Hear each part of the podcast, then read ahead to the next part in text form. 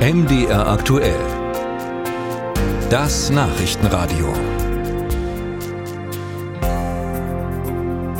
Die Energiewende in Deutschland hat ja viele Facetten. Es geht um neue Systeme und um alternative Quellen. Wind- und Sonnenenergie stehen da ganz oben, aber was ist zum Beispiel mit dem Wasserstoff?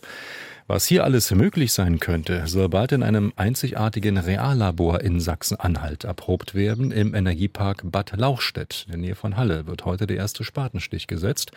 Und die Politik setzt in dieses Projekt große Erwartungen. Deswegen wollen heute auch gleich zwei Ministerpräsidenten dabei sein, wenn es losgeht. Die Pläne dort stellt Ralf Geißler vor. Bad Lauchstädt hat ein Goethe-Theater, einen Heilbrunnen und vor allem viel Wind. Am Rand der Kleinstadt drehen sich 42 Windräder.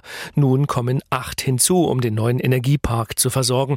Diese soll zeigen, wie man aus Windstrom und Wasser grünen Wasserstoff macht, wie man diesen Wasserstoff transportiert und nutzt.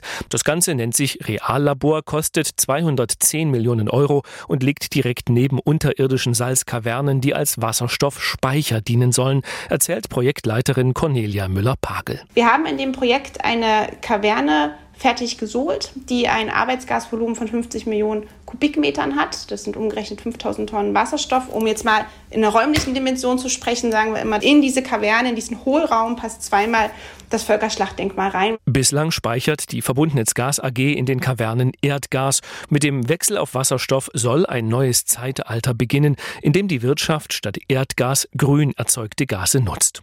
Der erste Spatenstich erfolgt heute an der Stelle, wo künftig ein Elektrolyseur Wasser in Sauerstoff und Wasserstoff spalten soll. Gleich zwei Ministerpräsidenten reisen an, Michael Kretschmer und Rainer Haseloff. Letzterer sagt, das Reallabor sei eines der wichtigsten Projekte in der Energiewende. Es füllt praktisch eine Lücke, dass wir im Zusammenhang mit der Erzeugung von grünem Strom entsprechend über Elektrolyseure dann Wasserstoff herstellen, speichern und auch für die industrielle Nutzung zur Verfügung stellen. In dieser Kombination haben wir sozusagen ein geschlossenes System noch nicht realisiert. Zum System gehört auch ein Rohrnetz, das den grünen Wasserstoff in mitteldeutsche Chemieparks und Kraftwerke transportieren soll.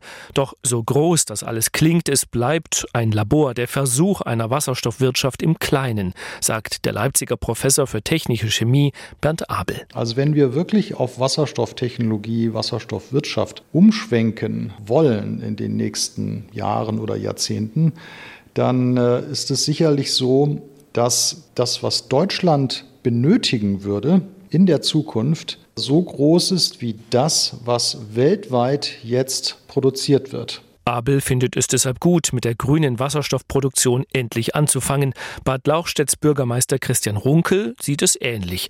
In seiner Stadt gab es durchaus Kritik am Projekt wegen der vielen Windräder, doch die Kritiker sind leiser geworden, seitdem die Stadt an den Windeinnahmen beteiligt wird. Und vom Elektrolyseur wolle Bad Lauchstädt auch profitieren, sagt Runkel. Wir sind aktuell daran, ein neues großes Objekt zu planen. Das nennt sich Goethe-Arkadien. Das beinhaltet eine Therme, eine Mehrzweckhalle und ersten Kindergärtner. Und unser Ziel ist es, diese mit dieser Abwärme des Elektrolyseurs zu beheizen und damit also klimaneutral und vor allen Dingen kostengünstig zu beheizen. Das gesamte Reallabor soll in zwei Jahren fertig sein. Spätestens dann wird es aus Mitteldeutschland grünen Wasserstoff in einer gewissen Größenordnung geben.